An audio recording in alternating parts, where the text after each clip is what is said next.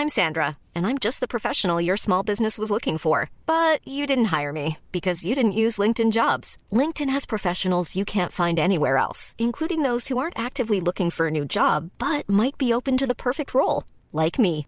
In a given month, over 70% of LinkedIn users don't visit other leading job sites. So if you're not looking on LinkedIn, you'll miss out on great candidates like Sandra. Start hiring professionals like a professional. Post your free job on linkedin.com/people today.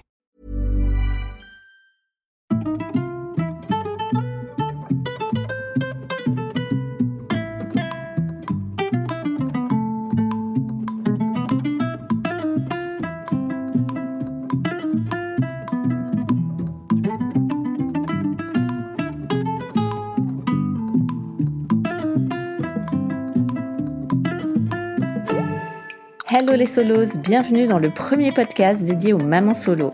Des épisodes qui vous donneront chaque lundi les clés nécessaires pour booster votre quotidien. Je suis Shane Love, maman solo d'un petit garçon et j'ai décidé de nous rassembler pour que l'on chemine ensemble vers du bien-être, mais aussi pour parler sans langue de bois de ce qui ne va pas. Alors installez-vous confortablement, vous êtes ici chez vous. Sylvie s'est fait larguer quelques semaines après l'accouchement de son deuxième bébé. Plus grosse claque de sa vie, elle n'avait jamais imaginé se retrouver un jour mère célibataire.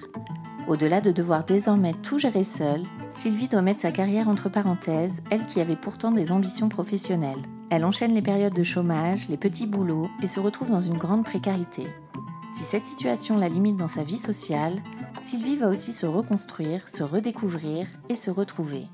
Finalement, même si sa vie est encore un peu bancale, elle ne s'est jamais sentie aussi bien. Dans cet épisode, on parle de rupture soudaine, de médiation familiale et de société patriarcale. Bonne écoute Hello Sylvie, merci beaucoup de venir papoter avec moi dans le podcast. Merci à toi pour l'invitation, c'était avec plaisir.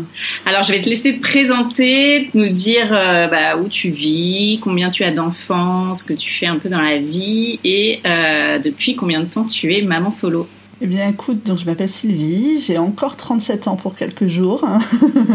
euh, je suis deux fois maman, euh, j'ai une petite fille qui a 8 ans, mais qui s'approche pareil elle aussi de ses 9 ans, Mhm. et un petit garçon qui a 6 ans et demi.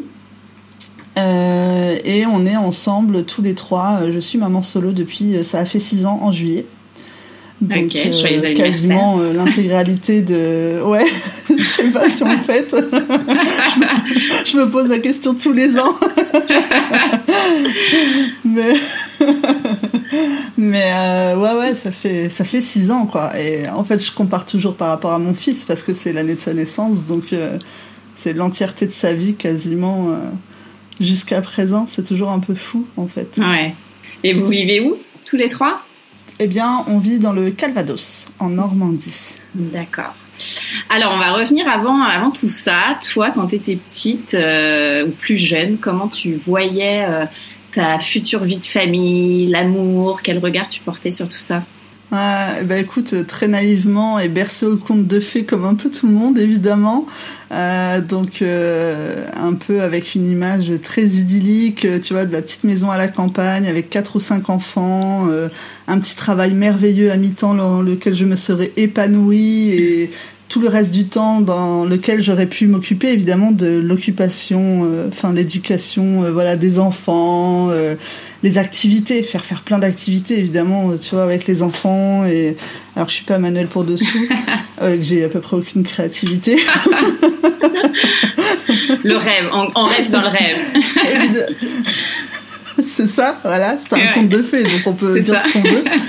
Et, et puis, évidemment, le premier homme que j'aurais rencontré serait l'homme de ma vie et on aurait passé notre vie entière ensemble. Ça, c'est une évidence, en vieillissant chacun euh, euh, l'un avec l'autre et en finissant, tu sais, euh, face à une cheminée, euh, la main dans la main et deux petits vieux là, devenus tout blancs. bah ouais, faut arrêter de regarder, tu vois, les Disney petites, voilà, c'est l'influence. Ouais, ouais. Ah ouais. Et puis après, il y a eu la vraie vie. Alors justement, comment tu es devenue maman solo Euh, bah, je me suis fait larguer euh, quelques semaines après l'accouchement de mon second. Ok. Donc euh, ça a été assez, euh, assez violent. Du coup, je me suis retrouvée toute seule avec les deux. Ma fille avait pas trois ans, mon fils avait quatre mois. Ça a été euh, extrêmement violent, euh, évidemment, parce que ça a été très soudain. Ça s'est fait euh, un vendredi soir, entre la fin de la sieste et l'apéro, quoi. C'est ce que je raconte toujours. Ah Et voilà, une, à peine une engueulade et il est parti comme ça avec un sac et c'était terminé, quoi. Donc ça a été ah super, ouais, super dur à vivre pour moi.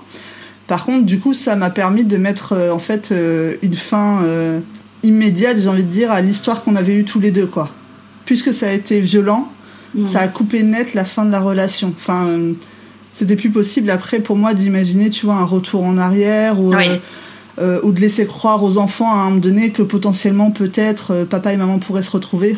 Jamais de la vie, quoi. C'était vraiment, ça a été brutal, ça s'est arrêté, donc c'était fini, quoi. Mais ça a été super violent à vivre. par contre, moi, voilà, toute seule avec les deux petits comme ça pendant longtemps, quoi. Et quelle image t'as eu de toi à ce moment-là justement? T'étais très dans les contes de fées euh, plus jeunes et là t'arrives euh, aux antipodes du conte de fées, si on peut dire. Comment tu as vécu le fait de te retrouver mère célibataire euh, J'avais déjà vécu quand même deux trois autres choses dans ma vie avant d'en être arrivée à cette étape-là, donc je savais déjà qu'il y avait un écart entre les contes de fées effectivement et puis bah, la vie qu'on vit dans la réalité bien entendu. j'avais déjà eu par exemple une autre histoire qui avait duré plusieurs années qui s'était arrêtée et tout ça. Enfin donc bon, en fait, j'étais déjà dans le concret depuis un moment, on va dire.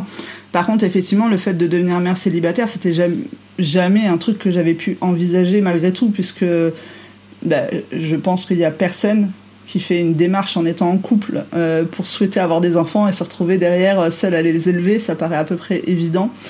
Euh, et puis nous, on, traînait un parcours de PMA et tout ça quand même derrière nous aussi sur plusieurs années. Donc euh, je, crois que encore moins, j'ai envie de dire, euh, en ayant traversé tout ça, tu envisages à un moment donné que du coup ça puisse s'arrêter. T'as l'impression d'avoir vécu le pire en essayant déjà juste de vouloir devenir parent, quoi.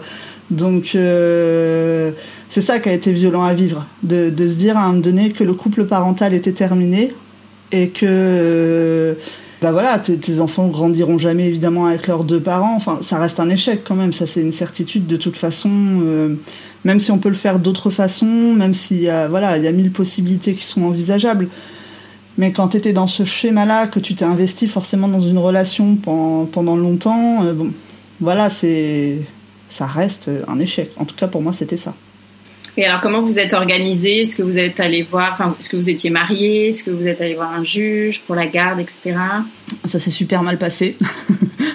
Comme beaucoup, je pense, au début, euh, j'ai cru que tout allait être merveilleux et ça allait se faire à l'amiable. Ça a été une catastrophe. Ça a été. Euh, euh, ça a été des insultes, des engueulades, des... c'était super dur en plus parce que comme bah, notamment mon fils était extrêmement petit, il avait que quelques semaines, en fait, tu peux pas mettre un système hmm. de garde pour un bébé de 4 mois en place. En fait, c'est pas possible, quoi. Enfin, c'est concrètement euh, dans, la vraie vie, tu peux pas le balader comme ça n'importe comment. C'était euh, c'était pas faisable. Donc euh, la première aide qu'on a eue, c'est parce que ma fille a été suivie par le CMPP, par une pédopsie et une auxiliaire de hmm. puériculture, je sais plus comment on dit, pardon. Et c'est elles qui nous ont proposé en fait euh, d'étaler ça sur euh, plusieurs semaines pour Luca, de, en fait, de prendre, euh, puisque, pardon, faut que je reprenne les choses dans le bon sens. La garde alternée pour les deux était inenvisageable et inenvisagée de toute façon. D'une part parce que nous on s'entendait pas assez pour que ce soit mis en place, et parce que les enfants étaient évidemment trop petits pour ça. Et donc on partait sur un système classique de un week-end sur deux et puis à terme la, moitié des vacances scolaires. Mais donc même pour un week-end sur deux, pour lui qui n'avait que quelques semaines, enfin c'était trop euh, pour euh, d'un coup voilà qu'il parte à chaque fois tout un week-end. Moi je l'allaitais et tout en plus donc c'était quand même compliqué. Et en fait donc c'est elles qui nous ont proposé de prendre le problème à l'envers en nous expliquant que c'était ce qui se faisait euh, voilà pour d'autres parents. C'est-à-dire qu'en fait, de, prendre le week-end à l'envers pour lui. C'est-à-dire sa sœur partait donc un week-end sur deux et lui, il a rejoigné au début, euh, genre, tu vois, deux heures le dimanche après-midi. Puis après, on a rajouté le repas du midi. En fait, tu vois, un peu comme une adaptation à la crèche, mais à l'envers, quoi, tu vois. Et donc, à terme, au bout de je sais plus combien de semaines, il a fini par y passer un week-end entier, mais en fait, ça a pris des mois. Oui, bah tu vois, enfin, on a, parce que un week-end tous les 15 jours, en réalité, tu, y vas hmm. doucement, quoi. Donc on a fait ça, on a, j'ai cru quand même que ça allait se passer à l'amiable pendant un bon moment. Et en fait, pas du tout. Donc j'ai choisi de prendre une avocate, mais genre deux ans après la séparation, quoi. Le truc qu'il faut pas faire, en fait, quoi. Il y avait eu déjà deux ans de mauvaises relations qui se sont installées. Lui, s'était remis en couple. Enfin, euh, on était à la limite du harcèlement que je subissais par euh, les deux en face. Et ils étaient deux contre moi, on va dire. Et c'était plus puissant, en plus du fait que je vivais euh, seule avec les enfants les trois quarts du temps, sans dormir, avec tout ce que ça impliquait d'être mère de deux jeunes enfants ça a été très très dur à vivre euh, pendant un sacré moment en fait. Mhm. Vous étiez mariés ou pas? Non, on n'était pas mariés du tout. On était en, union libre et euh, peut-être que ça a simplifié des choses, je sais pas. Enfin, je crois pas que ça change grand chose tant qu'il n'y a pas de, bien ou quoi que ce soit. Voilà, c'est le JAF finalement qui compte euh, pour les, gens, pour les enfants. On y est passé une première fois en décembre 2018, tu vois, donc quasiment deux ans et demi après la séparation. Et en fait, moi, j'avais demandé à ce qu'on fasse une médiation familiale pour justement essayer d'arranger un peu les choses et notamment la communication entre lui et moi. Donc euh, ça a été accordé par la JAF. On a fait les séances de médiation avant de repasser une deuxième fois devant elle. Et en fait, euh, le jour de la signature des accords euh, de la médiation, mon ex a refusé de les signer. Donc tout ce qu'on avait fait pendant des mois en séance de médiation, ça a été bah, nul. Quoi. balayé. C'est ça. Et euh, donc on est repassé devant le JAF.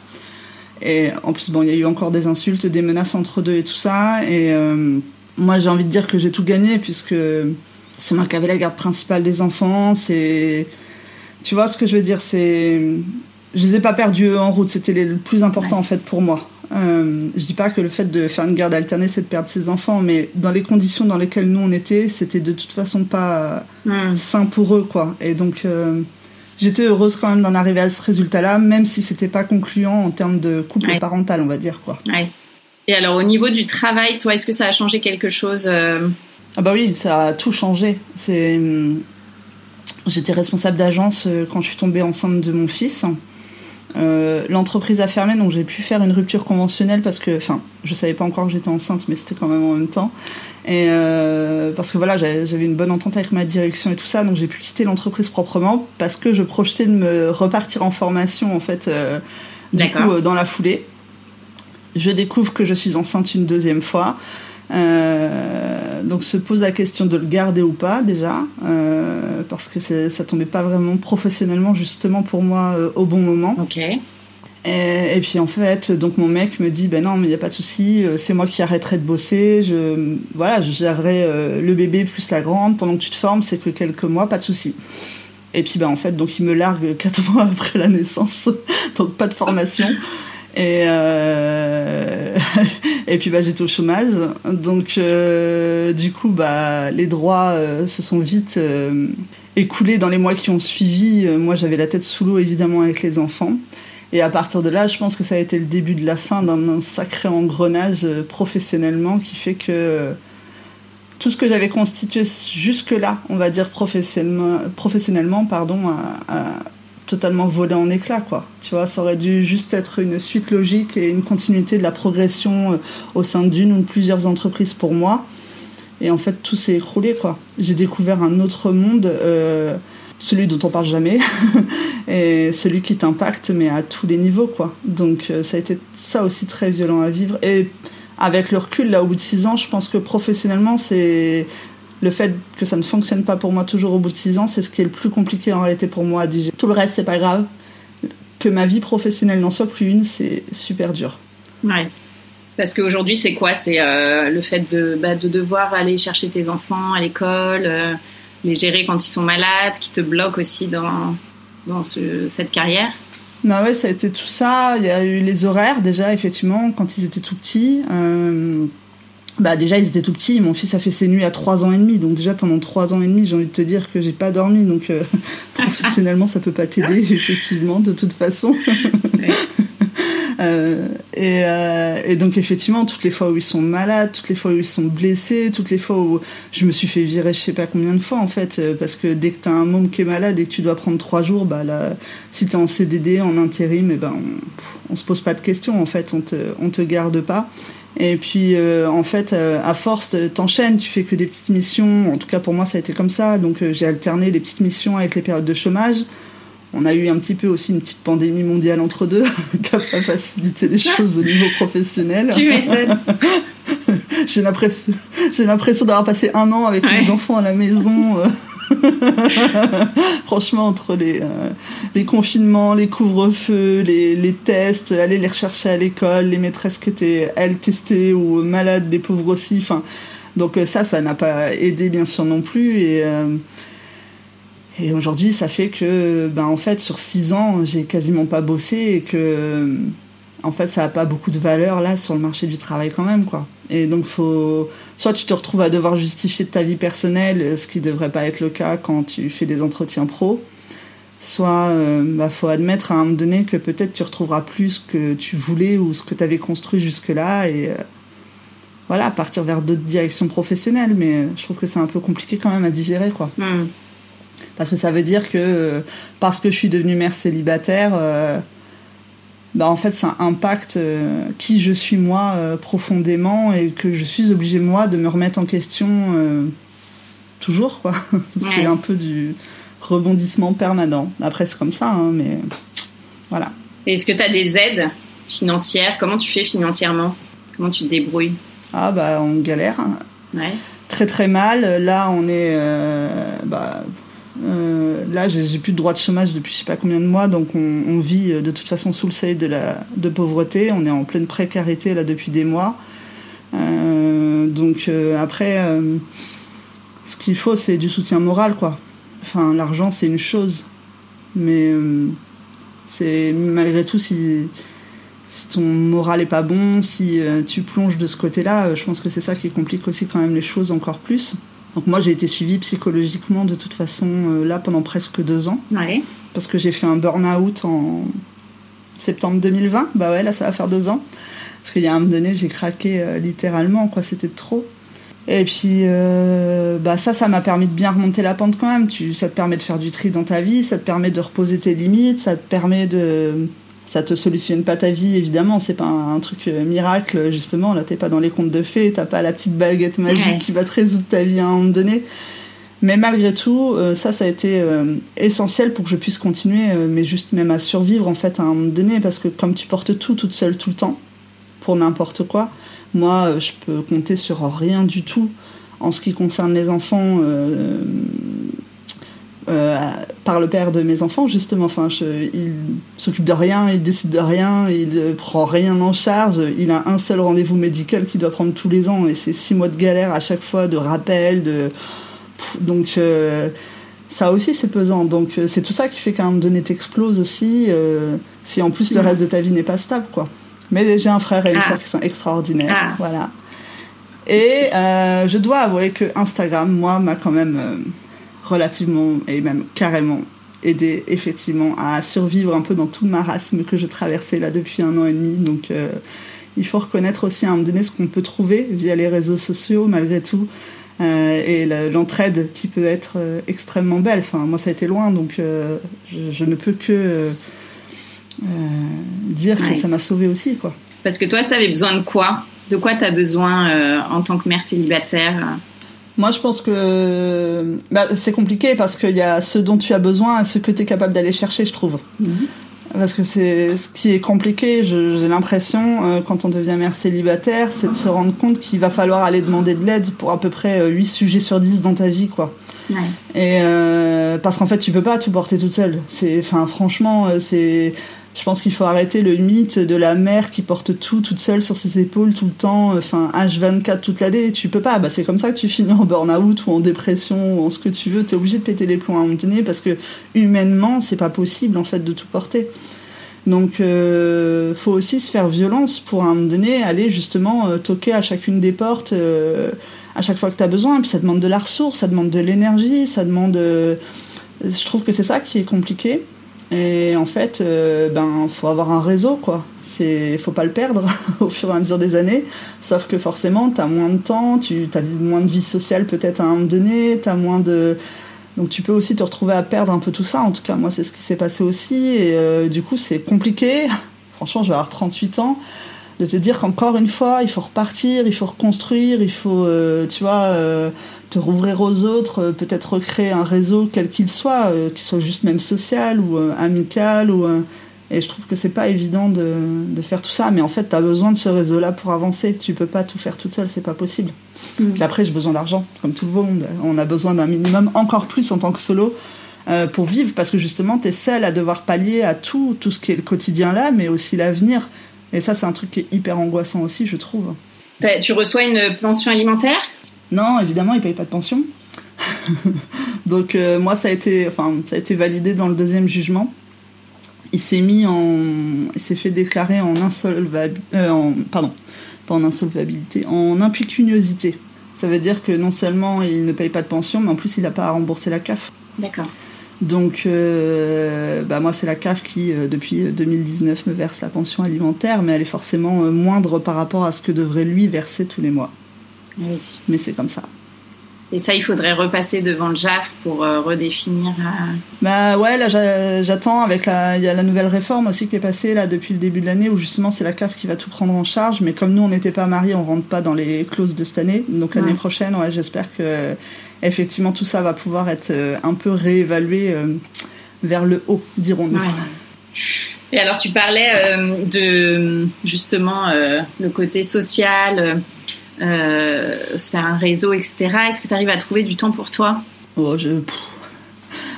comment dire? Ah, En fait, je peux pas dire que là aujourd'hui, enfin, c'est difficile parce que j'ai pas le même temps que les autres.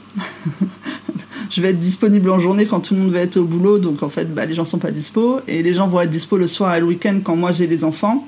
Et comme en plus j'ai pas un rond pour euh, faire quoi que ce soit, ben bon, il y a un moment donné, il faut reconnaître que tu es quand même limité.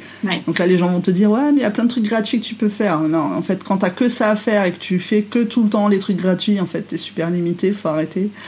Donc euh, non, évidemment que ça a un impact euh, totalement enfin à tous les niveaux, social, euh, amical, sportif, euh, culturel, amoureux, tout ce que tu veux. C'est forcément limitant. Et puis j'ai, je n'ai pas les enfants que 4 jours par mois. Il y a un moment aussi où il faut reconnaître que ça laisse quand même très très peu de temps pour euh, avoir juste un peu de temps pour soi déjà à ce moment-là et en plus ben construire d'autres types de relations à un moment donné sur la durée c'est pas évident quand même. Et ça aussi c'est bah, personne te prévient avant, quoi. c'est pas évident. Et est-ce que tu arrives à prendre soin de toi? Qu'est-ce que tu fais dans ces moments où justement tu es seule euh? Eh ben, euh, bah, le, vrai truc pour prendre soin de moi, ça a été la psy, faut quand même le dire. Euh, mentalement, ça a été le, premier truc. qui est arrivé tardivement mais qui arrivé au bon moment et après bah, j'écris beaucoup effectivement c'est quand même le truc qui me fait beaucoup de bien aussi. Ouais. Euh, et puis non, moi je, je marche, je sors, je, je, vais à, même si c'est gratuit, mais je vais à une expo toute seule, je vais, euh, je vais marcher au bord de la mer, enfin faut que je prenne l'air en fait quoi. Hmm. Donc euh, si je suis un peu dehors, en dehors de chez moi, déjà ça, ça fait du bien quoi. Ouais. Et alors l'amour dans tout ça justement est-ce que c'est quelque chose qui t'impacte, toi, le fait d'être célibataire Ça te pèse ou au contraire, c'est bon, tu vis trop bien? Alors en fait, les premières années, j'ai cru qu'il fallait absolument que je me remette en couple parce que encore une fois c'est la norme sociétale. Et puis en plus après euh, une fois que tu es euh, parent solo le, le, must c'est devenir euh, une famille recomposée tu vois parce que c'est forcément l'étape d'après. C'est merveilleux. Tu vas trouver quelqu'un d'autre qui aura aussi des enfants et on va former une nouvelle et belle grande famille j'ai plus de pitié en fait pour tout ça. J'en peux plus, je crois, de tous ces schémas sociétaux qui nous sont imposés, euh, voilà, par cette société patriarcale. Et, euh, et donc euh, oui, alors au début non, j'ai cherché personne pendant longtemps parce que franchement j'avais la tête sous l'eau. Les premiers 18 mois c'était impossible. Après ouais, j'ai commencé un peu à ressortir, j'ai enchaîné les dates et tout comme on dit. Euh, j'ai vécu une histoire qui a duré quelques semaines, mais qui n'était pas euh, voilà extraordinaire. Et après, par contre, j'ai rencontré quelqu'un avec qui j'ai eu une histoire pendant euh, plus d'un an et demi. Là, ça a été plus sérieux, on va dire. Ouais. Mais en fait, c'est là où je me suis rendu compte que vraiment il y avait un écart entre ce qu'on nous vendait, encore une fois, et ce qui se passait sur le terrain. Parce que justement, bah, tu as un week-end sur deux de dispo pour une nouvelle relation amoureuse. donc, en réalité, construire une vraie relation sérieuse, amoureuse avec quelqu'un que tu vois euh, potentiellement maximum 4 jours par mois, c'est quand même extrêmement compliqué. Si en plus tu rajoutes euh, la, l'équation voilà des enfants à un moment donné éventuellement dedans et tout enfin suffit qu'il n'y ait pas le même mode de garde suffit que... franchement c'était super à peu près infaisable en tout cas dans notre cas à nous puis il y avait d'autres choses mais voilà et puis, euh, je me questionnais déjà sur le fait de est-ce que j'allais revivre avec un homme ou pas, tu vois, dans le quotidien vraiment. Euh, et en fait, je me rends compte que c'est pas du tout pour moi. J'ai pas du tout envie euh, ni de l'imposer à mes enfants, ni d'imposer mes enfants à quelqu'un, d'une part. Et, et puis en fait, je suis super bien toute seule, quoi. En fait, je pense que ça a été même nécessaire là d'aller mieux et de vivre seule, de me retrouver moi et de me rendre compte que je peux m'éclater moi en étant seule et que, en fait, c'est pas grave si on vit seule, c'est surtout ça, quoi. C'est que contrairement à ce qu'on nous raconte, en fait, ça peut même être un grand kiff, quoi. Donc, euh... donc euh, non, non, revivre avec un mec, mais jamais de la vie. jamais, jamais, jamais. Dans mon quotidien, pas du tout. J'ai tellement pas envie de me retaper. Euh l'éducation d'un troisième gosse quoi. Enfin il y a un moment donné où on en est quand même là donc euh, je non non sociétalement je je veux pas replonger là dedans jamais de la vie.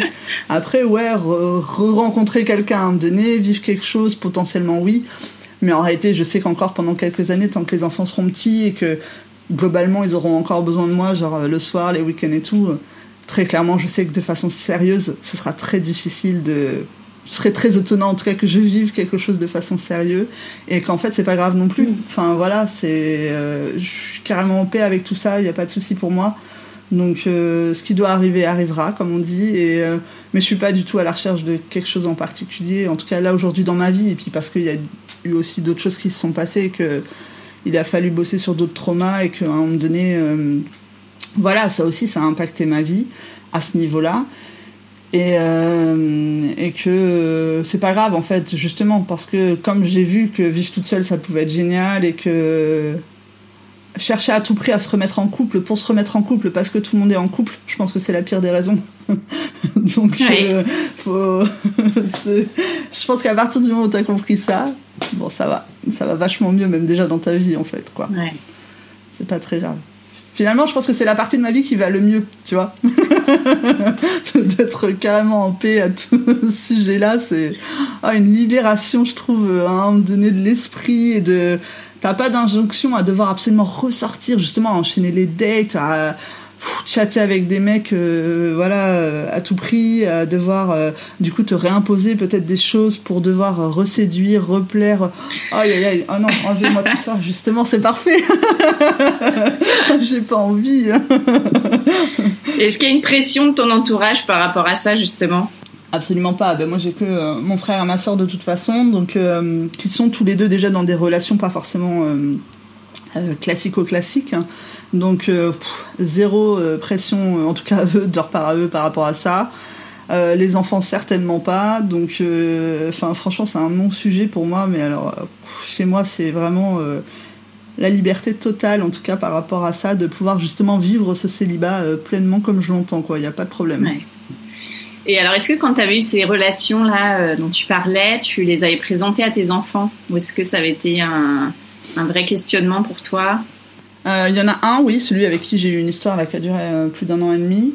Euh, mais justement, comme ça s'est pas forcément super bien passé euh, dans un sens comme dans l'autre, c'était déjà, voilà, difficile de, enfin difficile dans le sens où moi je voulais être sûre d'être dans un truc un peu sérieux, tu vois, quand même pour présenter quelqu'un à mes enfants. Et comme justement, bon, un jour ça s'est quand même terminé, tu vois, tu te poses la question de savoir si ça a été pertinent ou pas aussi de, du coup de leur présenter. Euh, donc euh, je crois que c'est ça aussi qui me refroidit un peu dans le dans, dans ces histoires-là, dans le sens où en fait je pense que j'ai pas du tout envie que quelqu'un vienne m'expliquer comment je devrais élever mes enfants ou ou quelqu'un qui interagirait euh, voilà à ma place avec eux euh, par rapport au quotidien ou quoi que ce soit. Et je crois qu'en fait c'est surtout ça qui fait que voilà, je, je, pense qu'en fait, j'ai pas besoin de quelqu'un pour les élever. Donc, euh, c'est ça que m'ont appris les six dernières années. Ouais. Donc, à partir de là, ben, voilà, c'est, je suis pas sûre que ce soit très très pertinent de faire rentrer quelqu'un dans leur vie là, euh, dans un quotidien, quoi. Et alors, qu'est-ce que ça t'a appris toi sur toi, justement, euh, d'être, de passer de mère en couple à mère célibataire et surtout femme qui se retrouve, un peu comme tu disais tout à l'heure? Ah bah je pense que ça m'a tout appris. J'ai pris la plus grosse claque euh, que je pourrais jamais prendre dans ma vie euh, en me retrouvant mère célibataire, ça c'est une certitude. J'ai tout appris, je me suis redécouverte, je pense intégralement, mais sur tous les plans. Et je pense que qu'importe à quoi ma vie peut ressembler aujourd'hui, et même si elle est encore bancale, euh, en fait je me suis quand même jamais sentie aussi bien ce qui peut paraître un peu paradoxal alors qu'il y a à peu près euh, pas grand chose qui va dans ma vie. Mais euh, je crois que cette rencontre avec soi-même à un moment donné, d'avoir dû affronter tout ça, c'est quand même euh, finalement ce qui a été primordial. De plus, justement, devoir répondre à des injonctions, à une pression, qu'elle vienne de ton entourage familial, amical, professionnel ou quoi que ce soit, de devoir tout penser par et pour moi, malgré le poids que ça représente, en fait, je crois que ça a été ce qui a été le plus salvateur, en fait. Parce que à un moment donné, quand tu prends une décision, tu la prends euh, vraiment en pleine conscience, si j'aime pas trop l'expression, mais euh, ben du coup, tu peux pas arrêter après, parce qu'il y a que toi qui as décidé et que tu le fais que pour toi, et donc ça peut être que l'éclate, quoi. Donc euh, après, il y a des choix qu'on fait pas tous parce que il y a aussi des choix qu'on fait parce qu'il faut les faire, voilà. Mais oui, euh, malgré tout, je pense que c'est plus simple de de faire les choses comme ça, quoi. Donc euh, moi, de me retrouver moi, de me rencontrer moi, ça a été le truc le, le mieux qui me soit arrivé là sur les dernières années. Ouais. Est-ce que tu aurais un conseil à donner à une maman solo?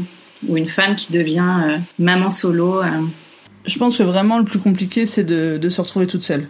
Donc moi, je pense que quand même, malgré tout, faut essayer de de, de, sortir de chez soi à un moment donné et d'aller à la rencontre un peu des autres, euh, même si ça coûte un peu, mais pour justement pour pouvoir appeler du monde, euh, le jour où ça va pas ou le jour où tu as besoin ou le parce que encore une fois, je trouve qu'il y a rien de pire que de devoir tout gérer toute seule euh, tout le temps quoi. Et donc de pouvoir aller lâcher un peu ce qu'on a besoin de lâcher à un moment donné si on a besoin de papoter, si on a besoin d'un coup de main, si on a besoin qu'on nous rende un service ou et je pense que c'est ça quand même malgré tout qui est en tout cas pour ma part, le plus important. Il faut oser. Mm. Ah, et puis même, faut se faire violence, je pense, à un moment donné. Euh, parce que faut. Enfin, moi, j'ai pas ressenti de. On va dire de honte au fait d'être devenue mère célibataire. C'était quelque chose qui, qui, existait avant moi, qui existera après moi, qui. Enfin, voilà, c'est quand même rentré un peu on va dire, euh, dans les mœurs de la société. Mais c'est pas pour autant que nous, on est intégrés dans la société. Eh c'est un problème. c'est ça. mais euh, mais j'ai pas ressenti de honte à être mère célibataire. Je, je, pense même pas avoir été jugée une seule fois sur les six dernières années par rapport à ça. Mais malgré tout, ça peut être quand même compliqué, effectivement, comme je disais tout à l'heure, voilà, d'aller chercher euh, de l'aide dans dans beaucoup de domaines de ta vie. Donc euh, ouais, pas se retrouver toute seule et d'aller oser frapper à la porte euh, d'à côté, c'est, ça peut être utile quand même. Et selon toi, justement, qu'est-ce que la société pourrait faire pour euh, améliorer les, les, conditions de vie des, des mamans solo? Bah, ça dépend combien d'heures on a devant nous là.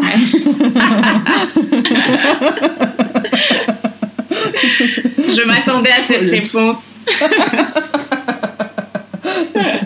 Euh, non, bah, de, façon succincte, mais franchement, il y a tout à faire parce qu'en fait, il n'y a rien qui est fait pour les mères célibataires. Donc, euh, enfin bon, on pourrait dire parents solo, mais on sait quand même que ce sont les femmes qui sont euh, le plus représentatives de ce statut, qui en pâtissent le plus évidemment. Donc, il y a absolument tout à faire et tout à construire évidemment, et à, tous les niveaux. on on est en plus, je pense, par contre, pour le coup, là, euh, pas aidé par le fait, justement, qu'il y ait certains clichés qui ont encore la dent dure, en fait, au niveau des, des mères célibataires et de certaines aides qu'on pourrait miraculeusement toucher et qui représenteraient des millions et qui, du coup, euh, ne nous motiveraient pas à retrouver, voilà, genre, euh, une vie professionnelle, par exemple, à un moment donné. Tout ça ne sont que des clichés qui ne riment à rien et qui n'existent pas.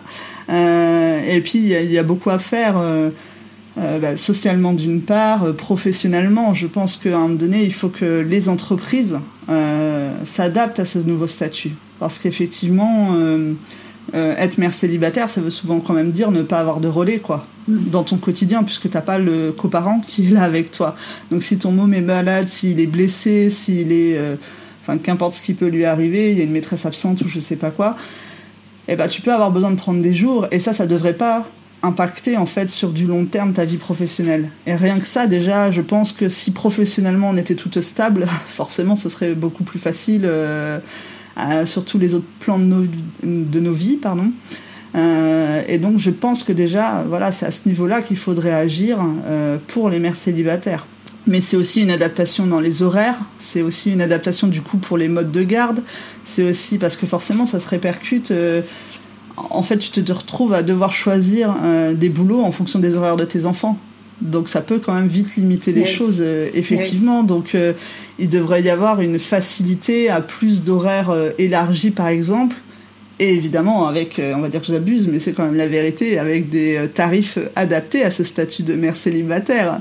En fait, il faut que les gens comprennent qu'il n'y a rien de fait en particulier. On n'a pas de majoration parce qu'on est mère célibataire. On va payer le même tarif qu'une autre famille qui, elle, aurait euh, deux personnes potentiellement qui iraient travailler. Et rien que ça aussi, c'est pas normal. En fait, c'est une injustice, évidemment. Donc, mais bon, voilà, je peux en parler effectivement pendant des heures, mais je, je pense que déjà, c'est à ces niveaux-là qu'il faut agir effectivement. Mais après, je pense qu'aussi, on manque d'accompagnement en réalité. Parce que quand tu te retrouves euh, mère célibataire, bah en fait, tu es toute seule. tu es toute seule avec tes gamins. Il faut que tu ailles affronter la bureaucratie française qui est absolument mmh. extraordinaire. Donc, tu dois aller voir 17 euh, guichets de, avec 25 personnes différentes qui vont te donner 47 informations différentes. Comme dans bah, Astérix et Obélix. C'était à chaque fois j'y pense. La maison des fous. Euh, c'est ça. Mais c'est la vraie vérité sur le terrain. C'est qu'à un moment donné, on devrait avoir un guichet unique qui regroupe euh, et qu'on ne dise pas d'aller voir une assistante sociale. L'assistante sociale, elle va jamais faire ce job-là. Et c'est normal parce que c'est pas son job en fait. Et euh, on devrait avoir, un, pareil, au niveau des administrations, une sorte de guichet unique pour les parents solos qui te faciliterait la vie en fait après la séparation et pendant plusieurs années après parce qu'évidemment que ça évolue au fur et à mesure que tes enfants grandissent aussi bien évidemment et ça devrait être un appui même plus large justement juridique euh, psychologique euh, parce que je pense qu'on est beaucoup à craquer euh, plusieurs mois ou plusieurs années après la séparation, justement parce qu'il n'y a pas de suivi non plus psychologiquement. Alors que c'est forcément un bouleversement, que tu l'aies choisi ou pas. dans les deux cas, ça peut arriver eh ben ça devrait être encadré en fait, euh, voilà.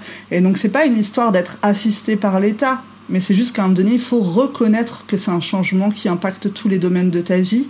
Et à partir de là, bah, ça mérite d'être encadré pour que ça se passe euh, au mieux, mais en fait pour tout le monde quoi. C'est pour nous effectivement euh, en étant le parent qui se retrouve seul à tout gérer, mais en fait c'est surtout aussi pour nos enfants parce que c'est forcément sinon on va pas bien, c'est sur eux que ça va se voilà, se répercuter voilà, à un moment donné. Quoi. Est-ce que tu as un, un tips, une façon de t'organiser qui permet de, bah, de gérer ce quotidien justement très chargé? Alors pour le coup, d'être devenue mère célibataire, ça m'a tellement, alors pour le coup, enlevé tous les principes que j'avais en termes d'éducation. oh mon dieu, heureusement on a inventé Netflix. aïe aïe aïe, prenez un abonnement. Faut le mutualiser l'abonnement, hein. faut le partager à plusieurs, euh, ça coûte pas cher du coup après. Aïe aïe aïe, prenez un abonnement à Netflix, c'est ça qui va sauver votre douche, la préparation du repas du soir. non mais juste la douche, on peut parler de la douche ou pas?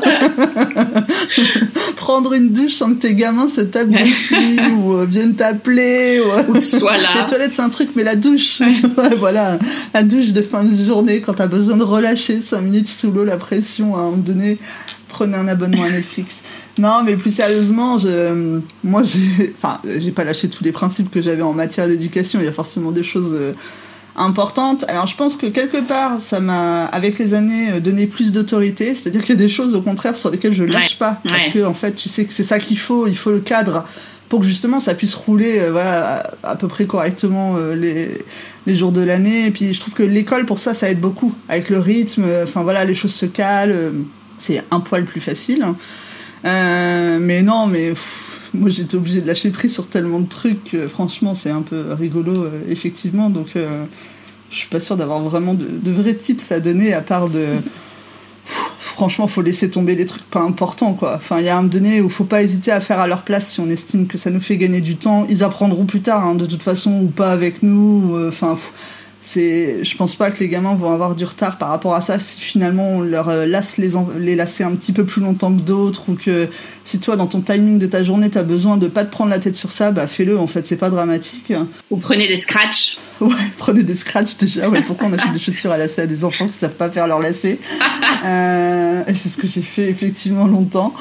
Et puis euh, non, je pense qu'au contraire, faut lâcher vraiment prise sur plein de trucs. En fait, il y a plein de choses pas graves. Ce qui compte, c'est qu'ils mangent qu'ils soient à peu près propres et qu'ils aient des fringues potables à mettre pour aller à l'école pour pas quand même que tu te tapes trop la honte quand tu les emmènes. Mais euh, franchement, à part ça, c'est quoi le plus important? C'est faut se marrer avec eux autant qu'on peut. Faut, faut. Euh, en fait, moi, j'ai appris qu'il y avait plein de trucs pas graves, quoi.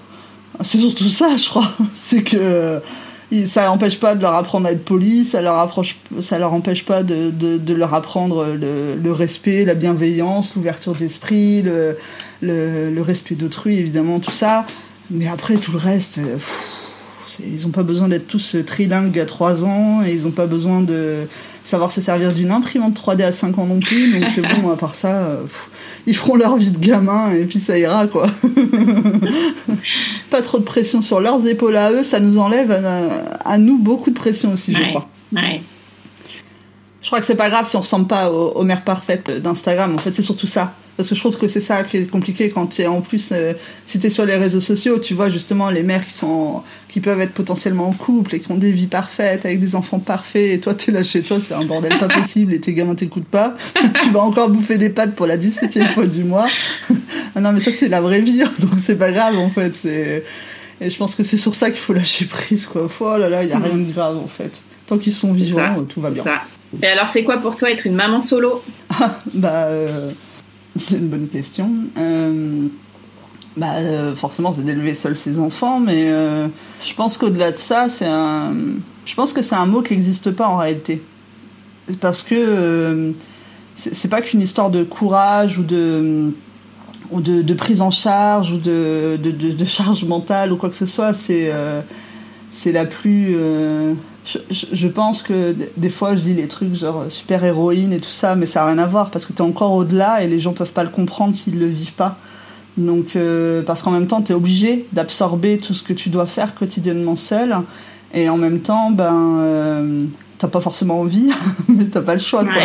Donc, euh, moi, je crois qu'en fait, être maman solo, c'est un concept qui n'existe pas et qu'on n'arrive pas encore à définir aujourd'hui parce qu'on n'a pas les bons qualificatifs, en fait, pour le, pour le nommer. C'est euh, peut-être qu'un jour, avec le recul et tout ce qu'on aura écrit, on, y arrivera. Mais je pense qu'en fait, c'est surtout un truc qui est hyper, euh, qui est bien trop vague encore aujourd'hui pour le définir euh, concrètement, quoi.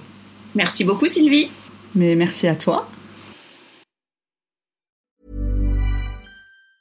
Mom deserves the best, and there's no better place to shop for Mother's Day than Whole Foods Market. They're your destination for unbeatable savings, from premium gifts to show-stopping flowers and irresistible desserts. Start by saving 33% with Prime on all body care and candles. Then get a 15-stem bunch of tulips for just $9.99 each with Prime. Round out Mom's menu with festive rosé, irresistible berry chantilly cake, and more special treats. Come celebrate Mother's Day at Whole Foods Market.